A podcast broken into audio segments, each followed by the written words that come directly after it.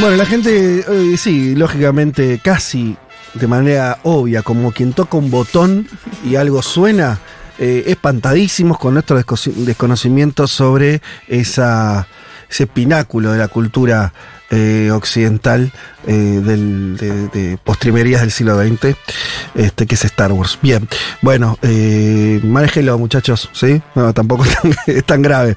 Eh, pero bueno. Voy a leer uno solo de los mensajes indignados porque es el único que me pareció gracioso. Dice, cada vez que Elman dice superhéroes, se muere un panda. ¿Me está ¿Pero qué son? O sea, ¿qué es Spider-Man? No es una persona normal. No, Es Spider-Man sí es un- superhéroe.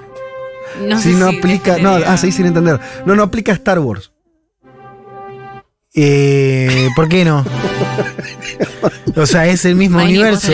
Pero pará, O sea, yo sé que no el frena. No, no, Marvel. no sé si. O sea, no da para debate. Simplemente es algo de lo que no sabes, lo cual está bien. No, no sé nada de Star Wars. Y de hecho, Entonces dijiste, una- invocaste un concepto que no aplicaba. Nada más, no es grave. Alguien Ok, hizo un buen chiste, el resto está. Hay gente que te quiere venir a matar. técnicamente, ¿cómo se les dice? ¿Personas de otra galaxia? O sea, creo que no entiendo el argumento de Star Wars. ¿Qué- ¿Cómo es? ¿Qué es? ¿Ciencia ficción? Sí. Ok, Entiendo que, o sea, que Sí, eso sí, sí, es un sí, género, está bien. ficción. te- te Está bien. género, sí. está bien. Y si les parece, nos metemos ya en el panorama de noticias para comentar algunas cuestiones. Eh, Colombia, esto es interesante. Colombia anunció mm, a través de su presidente, Gustavo Petro, eh, que se va a reintegrar a la Unión de Naciones Suramericanas, UNASUR. Eh, hay todo un proceso en ese sentido. Al mismo tiempo, todavía hay que ver si UNASUR va a seguir existiendo. O sea, si va a ser ese el formato integrador de América del Sur, porque justamente una de las cosas que salieron de la reunión en Brasilia de Lula con, con el resto de los presidentes de la región es, es justamente eh, intentar como un rediseño de esa estructura.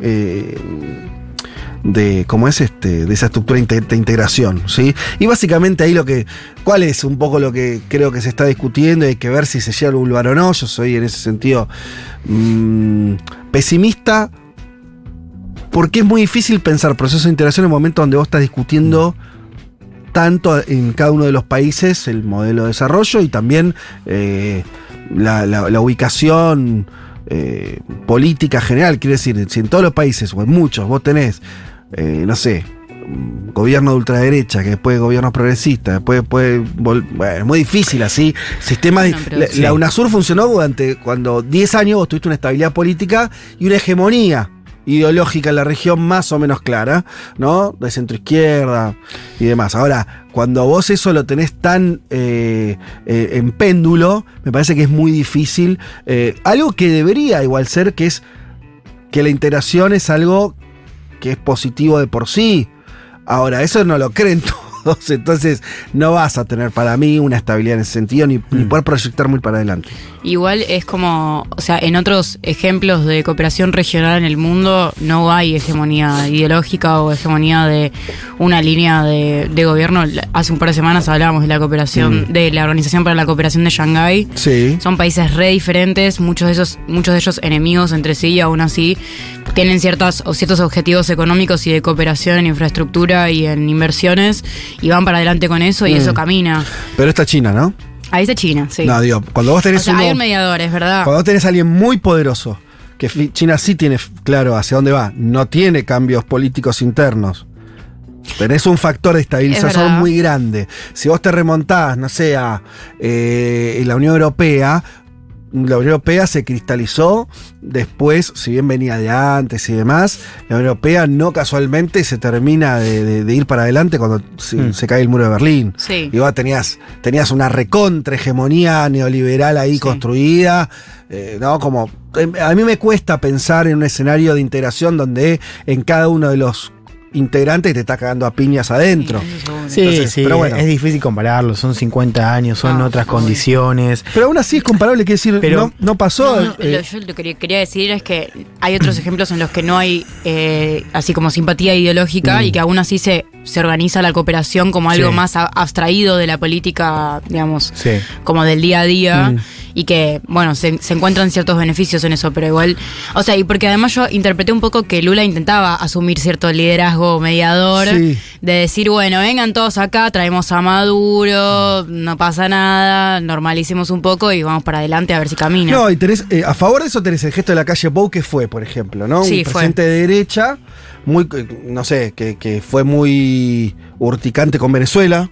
Vos hablás de Maduro. Sí, sí. Y no aceptando un poco esa. ¿eh? Habló de eso. Por eso. Sí. No, sí, pero fue, quiero decir, Obvio. en- en- en- a favor de tu argumento, quiero decir. Sí. eh, lo que pasa es que acá hay. Lo que creo es que en la región, cuando vos estás. Lo que estamos discutiendo ahora no son solamente aspectos políticos ideológicos. Lo que estás discutiendo. eh, eh, por eso la, la- la ubicación también geopolítica de los países, está discutiendo cosas demasiado pesadas, ¿no? Eh, entonces, comparar solamente Bolsonaro-Lula, o lo que sería acá un gobierno de Milei y Patricia Bullrich con el de Alberto. Sí, es un cambio demas- demasiado. Mm. no soporta. No so- creo que ninguna est- estructura de integración. te- por ahí soportan las preexistentes y hasta por ahí nomás. Vos decís, bueno, el Mercosur aguantó el vaivén. O sea, lo tu- tuvo de presidente a Macri, a- pero aguantó medio.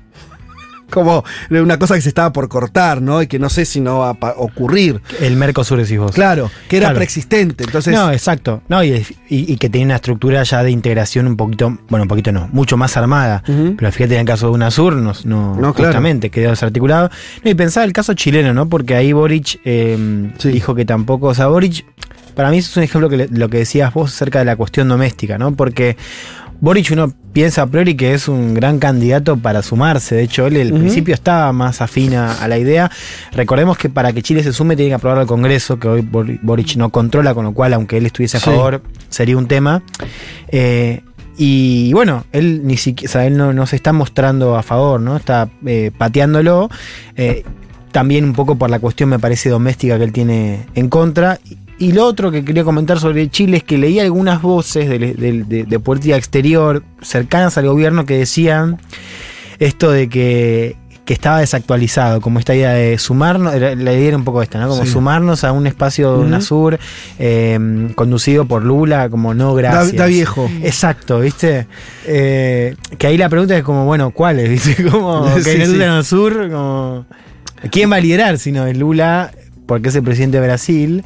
Eh, ¿Y De hecho, cuáles son las otras opciones? Sí, había alguna cosa de cambiarle el nombre también. Estaba revoloteando eso en vez de Sí, una lo unión. propuso Petro. En vez asociación, lo cual. Que me rompe un poco las pelotas, te voy a decir. Che, es la misma pelotudez, hasta suena peor. Claro. Sí, suena Porque peor, no, entre unión y asociación no veo ni siquiera corrimiento ideológico. Decís, no sé, la unión de los que pensamos distinto. Claro, sí, pero digo, bien, cambiaste una palabra, ¿qué va Pero además, qué? ¿te estás sumando ahora? O sea, eh, que no. No. me sumo y quiero cambiar el nombre. Dejate de joder, esperá dos, tres años. Sí, tenés razón, recién. O sea, te gobierna hace recién 10 años la extrema derecha. Claro. Dejate de joder. No tenés derecho de con piso la cabeza todavía. abajo, flaco. claro. Che, quería compartir una cosa porque me pareció interesante, tiene unos días, pero ustedes vieron yendo a, a Ucrania y a la, a la guerra, que mm, eh, ustedes saben que finalmente Rusia tomó el control de Bakhmut, que era una, una ciudad disputada desde hacía mucho tiempo, en realidad desde el 2014, digo, desde que empieza a haber un enfrentamiento interno en Ucrania, por supuesto después de la invasión rusa. Eh, lo interesante es que esa ciudad que por ejemplo Zelensky la había visitado en diciembre.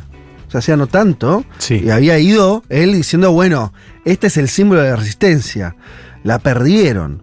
Eh, bastante impactante esa, esa, mm, eh, esa situación. El tema es que, ¿qué significa eso? ¿no? Si ahí estamos frente a un cambio de panorama, porque el, el- el asunto es que esa victoria rusa, que los medios, si vos ves los medios que consumimos nosotros, que, sean, eh, que tienen como materia prima las agencias internacionales de, noticias occidentales, estaba como muy matizado la idea de, bueno, no, todavía sigue en disputa La verdad que vos lees más o menos los informes son todos que, básicamente los rusos ocuparon Bakhmut y, y- y- y las fuerzas ucranianas están a lo sumo cerca, eh, intentando no, no replegarse mucho, pero hay una, una, un claro, una clara definición militar, por lo menos en estas horas. Eh, ahora el tema es, ¿cómo, eh, qué, qué efecto tiene eso en la guerra? ¿Por qué? Porque sobre todo estamos en estos días y semanas, se supone que empezaba la contraofensiva ucraniana, que es lo que todo el mundo está esperando. Sí. Recordemos simplemente, ¿no? Eh, la OTAN le dio un apoyo, redobló el apoyo, Estados Unidos mandó más guita, armamentos, lo contamos acá, se flexibilizó incluso, por ejemplo, la, este, la posibilidad de que le den F-16, que son aviones, los aviones de, de combate que fabrica Estados Unidos, bueno, que, que no lo venía haciendo. Entonces, toda una serie de un apoyo redoblado en función de que Ucrania tenía que ahora, en esta época del año, mayo, junio, iniciar una gran contraofensiva y recuperar territorio eh, que está en manos de Rusia. El tema es que esa contraofensiva no estaría arrancando. Quiero decir, se está, está, está ahí. Por ahí, por ahí mañana lo vemos, lo que sea, pero eh, los analistas militares suponían que ocurría ahora. Y el tema es que la novedad de lo que ocurrió fue esta noticia que acabo de contar de un territorio, una ciudad que venía siendo defendida de manera muy consistente por Ucrania y que eh, Rusia la conquista. Entonces es complejo ese panorama. Yo leí, y era lo que quería compartir brevemente, ah, porque esto también para entender un poco la complejidad de la guerra, Elman, vos Juan lo contaste alguna vez también, que al interior de la política norteamericana no hay un consenso, una de las novedades de Estados Unidos respecto de casi cualquier momento en su historia anterior, no hay consenso sobre la política exterior en el caso de una guerra, lo cual es muy importante. Básicamente el trampismo, parte del, del Partido Republicano, entiendo que no es un consenso absoluto, pero hay una voz bastante potente en el sentido de ser críticos de esa guerra, críticos de la intervención de la OTAN, de- de- o de la participación de Estados Unidos de manera tan clara en el, en Sí, el conflicto Y de la guita, ¿no? y de cuánta guita se pone.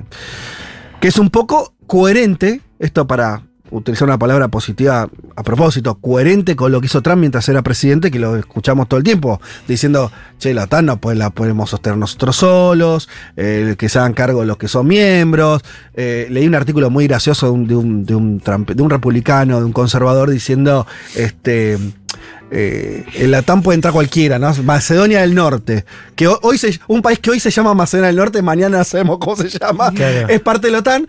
Y dice, pero no se preocupe, porque cuando nos ataquen los Estados Unidos van a venir las fuerzas de Macedonia del Norte a defendernos, ¿no? Una- un chiste. Hay una frase muy linda de Martín Rodríguez que era eh, como de Trump, que era todo muy lindo con el, con el multilateralismo, pero yo soy San Ernesto que paga todo esto, ¿no? Como una cosa de Sí, sí. todo muy bien en Alemania, pero empiezan a pagar un poco más. El tema es que, bueno, me- eh, hay una nota de Douglas McGregor, que es un, este, un, ¿cómo se llama? Un conservador, un- este, participó de la gestión de Trump y demás, que avisa que esta, el- lo de Mahmoud es un, lo ve como un cambio importante en la lógica militar, en la lógica de la guerra, donde y es lo único en la historia, vamos a ver si esto se confirma o no, solamente lo comparto como hipótesis, donde Rusia, históricamente, y esto hasta se pone, hace una analogía con lo que ocurrió en la Segunda Guerra Mundial,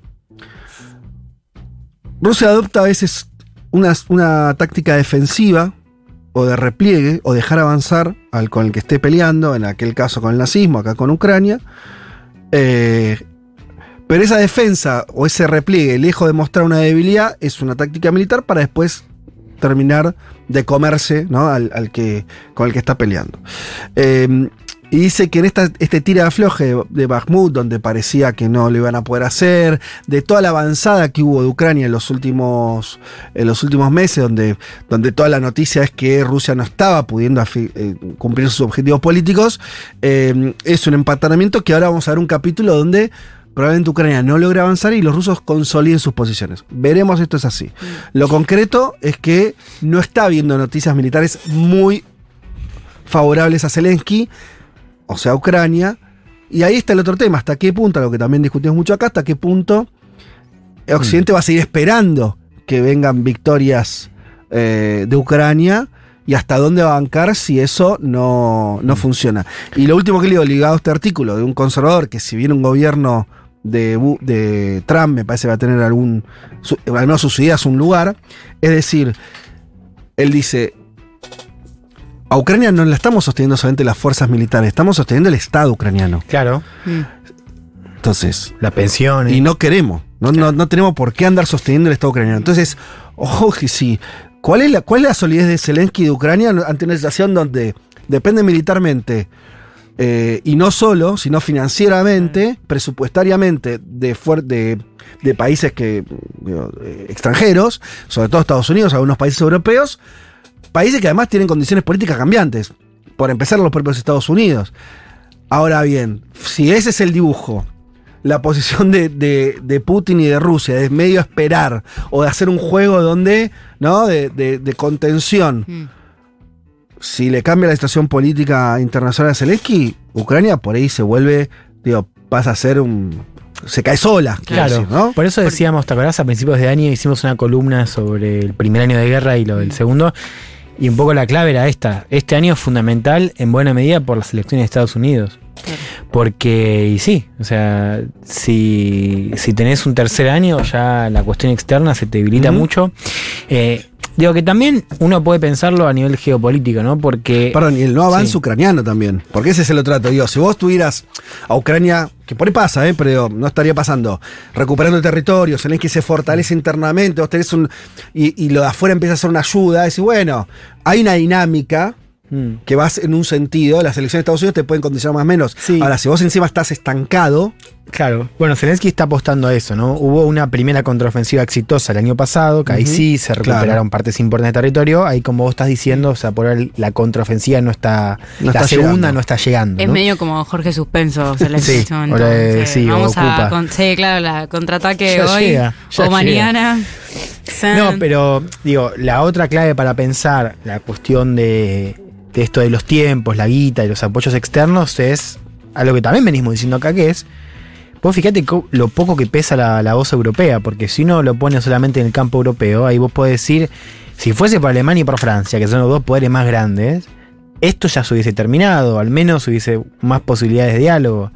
Y no influye en nada. Y es la principal economía europea en el caso de Alemania. Eh, digo, también marca un poco, lo cual es lógico, ¿no? Pero digo, vos fíjate cómo hoy hablar de apoyo de, de jugadores externos que definen un- la guerra en el campo occidental es solo Estados Unidos. Eh, y la guerra es en Europa, por eso lo digo, ¿entendés? O sea, la guerra es en el, en el vecindario europeo y ninguna de las potencias europeas tiene no. voz o voto para forzar la posición de Ucrania. De hecho, el mismo artículo cierra diciendo que eh, algo que, que parece mm, también relevante, que es Estados Unidos se está negando a cualquier negociación política, Sí. ¿no? Y que ahí hay un factor también, o sea,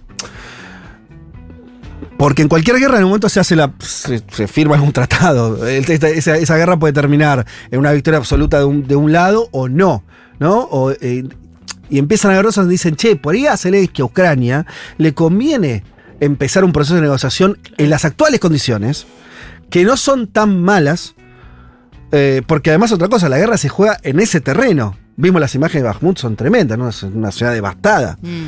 Eh, entonces, eh, bueno, si, es, si no existe ningún tipo de atisbo de proceso de paz, también eso en el tiempo por ahí le juega mejor a Rusia que a la propia Ucrania. Mm. Pero bueno, ahí, al menos en este artículo, con un posicionamiento político muy claro, lo que dice es, son los demócratas que no tienen condiciones internas políticas, ideológicas de pensar un proceso de paz con Putin, ¿no? Como que eso es, está vetado de por sí. Dice, bueno, Sí. eso es un problema, porque la verdad que vos estás en una guerra, donde sos parte además, porque más allá de que eh, Estados Unidos es parte de una guerra, entonces sí. sí, por la- supuesto. no genera ninguna condición de negociación, salvo que vos ganes de forma total, es un problema.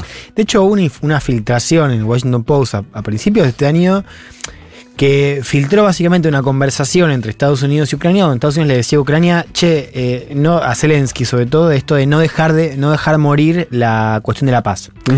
Porque se, se estaban dando cuenta que, que Zelensky en su discurso estaba dejando afuera cualquier tipo de resolución diplomática, estaba haciendo un juego Sí. muy de máxima. Y era muy interesante porque el memorándum un poco lo que decía era... eh, no importa si después vos no vas a la mesa, como diciendo, Claro. nosotros tampoco queremos, pero al menos para que los que europeos no se pongan de orto, Claro. que también era una mojada de oreja, ¿no? Esto de, de todos, o sea, Ucrania y Estados Unidos estaban de acuerdo en que no iba ningún tipo de presión para que Ucrania vaya a una mesa de negociación. pero al menos decían, che, para que Europa no se nos ponga de orto, eh, al menos cuando hablas, cuando vas a Europa, no digas que no estás a favor, empezá a hablar un poco más de paz. Claro. No, y, y pienso otra cosa más. Eh, el caso chino, porque digamos, eh, la diferencia con el año anterior en términos negociantes es que vos no tenías un, rol más fuerte de China presionando por su propio plan de paz. Mm. Que igual es, digamos, eh, no es, es- es más bien vago, pero hay una diferencia con el año pasado. El año pasado China tenía una cosa No más decía de- nada. Sí, no decía no, nada y ahora sí. ¿no? Entonces pienso, por ahora no ha penetrado mucho en el campo occidental, pero ahí hay una, hay una diferencia, ¿no? Tenés a China, tenés a, Brasil también sumado a ese plan de paz. Bueno, tenés de pronto una alternativa de esa mesa de diálogo. Eh, y lo último que está pasando en la guerra, que me parece que también eh, eh, complica o- o pone un escenario un poco extraño, que es algunas unidades militares, supuestamente no ucranianas, pero todos dan a entender que sí son ucranianas, por más que la disfracen como operativos de rusos en contra del gobierno ruso, son, están dirigidos por Ucrania, son parte de la guerra en Ucrania, del lado ucraniano haciendo ataques dentro de la frontera rusa, o sea, dentro de Rusia, ya no en Ucrania, sino en, en Rusia, en sectores, en la frontera, ¿no? Están pegaditos a Ucrania. Pero eso también dibuja una característica distinta, eh, porque hasta ahora Rusia no, no estaba siendo tocada en su territorio. Veremos también cómo, si eso, es si eso es una fortaleza de Ucrania o es medio un manotazo de desesperación. Quiere decir, no estoy pudiendo de, eh, hacer avances significativos en mi territorio y hago excursiones en Rusia para vendérsela también como, como trofeo occidente. No miren que yo estoy incluso atacando territorio de Putin. Vamos a ver cómo termina ese experimento. Eh, nos vamos a un par de noticias más rápidamente y cerramos.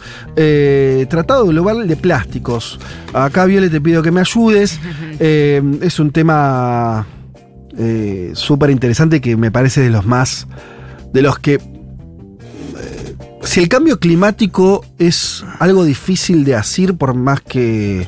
No sé, si dicen la Buenos Aires de este año ¿no? fue bastante cambio climático, ¿no? No- todavía no, no llegó el invierno, pero notas de discusiones, dos grados más, dos grados menos, hay otras otra formas de contaminación que son mega evidentes.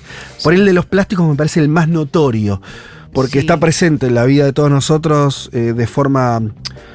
Yo tengo bastante registro de lo absurdo del consumo de plástico que tenemos, pues, ¿no? Con cualquier pelotudez, bolsitas, packaging, una, Ah, en el súper es una cosa angustiante para, para, para la gente ambientalista. La cantidad de cosas con plásticos de más que nos hacen falta es como de las formas de contaminación más visibles y más palpables. Eh, Y, y, además es obvio, perdón, que, que- no que el- lo mm, no hay que ser un experto para darte cuenta que ese elemento no tiene no tiene nada de natural, no es Claro. papel, no es, no, es algo y que no se degrada, ¿no? Que puede estar ahí eh, no sé cuánto tiempo. Eh, quiero decir, lo, buen- lo- bueno entre comillas es que bastante evidente esa es una forma de contaminación muy muy visible eh, y hay un tratado global de plástico que se está negociando. O sea, todavía no hay un tratado, Se hay negociaciones, claro. son esta ronda es la segunda ronda de negociaciones de un para la para la potencial elaboración de un tratado global de plásticos. Eh, se realizaron en Francia, en París, Eh, y bueno está medio difícil porque hay mucho mucho mucho lobby y, la problemática es cada vez más grande. De hecho, esta semana salieron muchos informes sobre la- el consumo de plástico y los microplásticos que nosotros consumimos en los alimentos, en el agua. Eh, por ejemplo, ¿sabían que nosotros en un- una semana consumimos en las cosas que comemos y tomamos 5 gramos de plástico? Lo, lo que más me impactó es lo otro que leí en tu newsletter. Ah, mira. Eh, ¿Cómo se llama eh, el newsletter? Life in Plastic.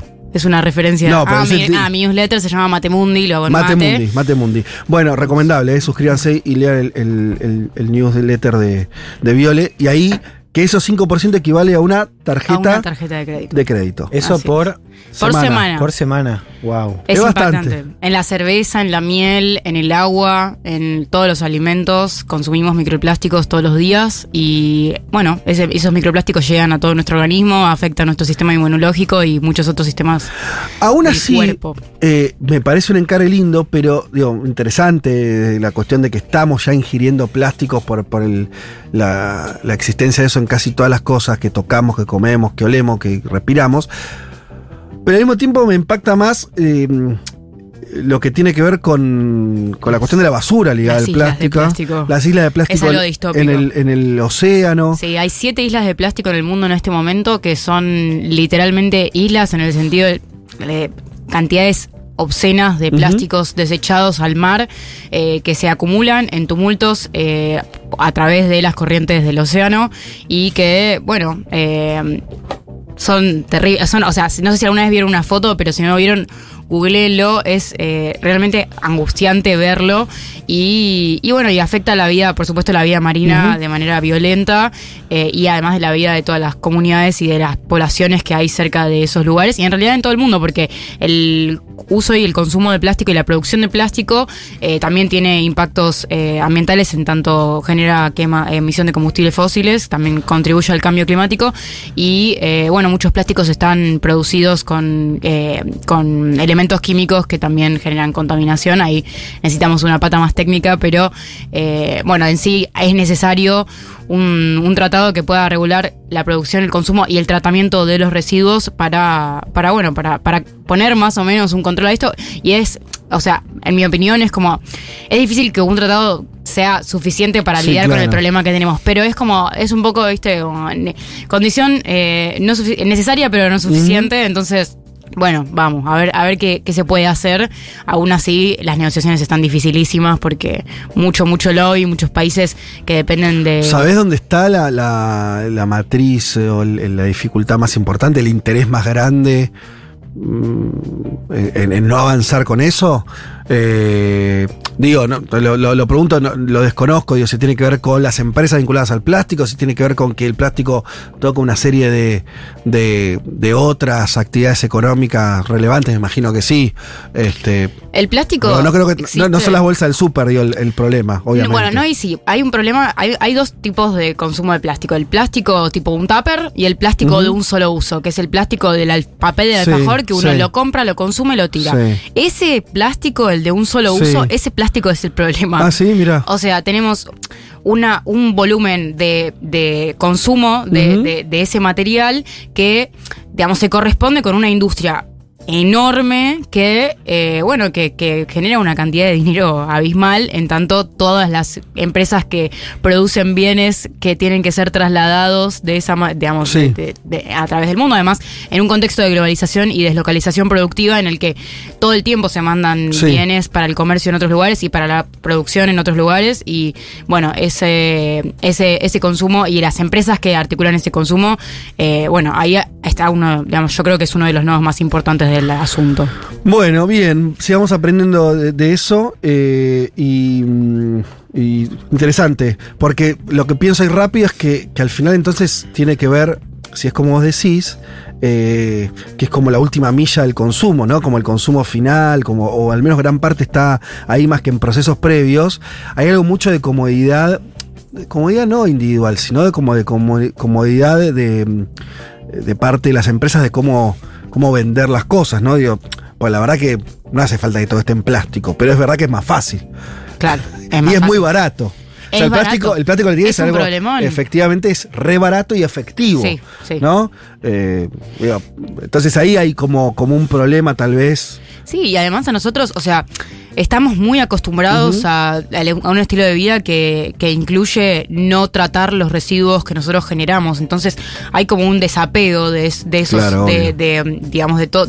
O sea, porque si ustedes vieran en una bolsa la cantidad de plásticos que consumimos, por, por ejemplo, por semana o por mes, es una cosa gigante. De hecho, no sé si ustedes reciclan la basura, pero uno, una vez que uno empieza a reciclar la basura, uno se da cuenta Claro, cuánto de de, cuán- cuánta Cuánto el- el basura. volumen. Claro, es eh, tremenda la cantidad de. Bueno, entonces creo que hay un paso que es eh, el que un poco nos cuesta. Igual no me interesa a mí, tipo, trasladar la responsabilidad del consumidor. No, claro. No creo que la responsabilidad la tenga el consumidor, pero eh, sí que hay un paso que es el paso de eh, lavar los residuos, de, tratar eso, de, de ver si se puede usar para otra cosa, que, digamos, no para hacerla a una escala. No creo que, que la responsabilidad esté en nosotros los consumidores, que somos el último eslabón de esa cadena, sino en la empresa que necesita que la, que la otra empresa produzca con packaging de plástico de un solo uso para poder seguir existiendo. eh, que igual Bueno, es como, para mí hay un ida y vuelta y en un cambio de conciencia que es eh, en el sentido de que necesitamos que la- lo, lo- venga desde las empresas transnacionales y, y una articulación legal, de marco legal de los estados nacionales, pero también eh, ese, ese, ese proceso solamente puede surgir como respuesta a un cambio cultural que empieza eh, a través de la conciencia colectiva. Entonces hay un ida y vuelta ahí que tiene que ver con que no, la culpa no es nuestra, pero el cambio de conciencia lo tenemos que hacer todos igual. Totalmente. Eh, nos vamos con un mensaje Juan Pablo Valdecantos que nos dice, ya que hablan de las islas de plástico y que no están muy familiarizados con historietas, o sea, una virtud y un defecto de esta mesa, eh, les recomiendo eh, Great Pacific. Eh, sobre un pibe onda Elon Musk, pero no tan malo, que decide fundar una nación sobre islas de plástico. Ay. El dibujante Martín Morazzo es argentino y creo que de La Plata, y adjunta la imagen de una historieta que pinta interesante. Así que mira, ¿Cómo se llama? mira cómo unimos, como un oyente unió las dos cosas. Great Pacific. Genial. Anoto. Am, así que bueno, ahí está. Eh, ya gracias. venimos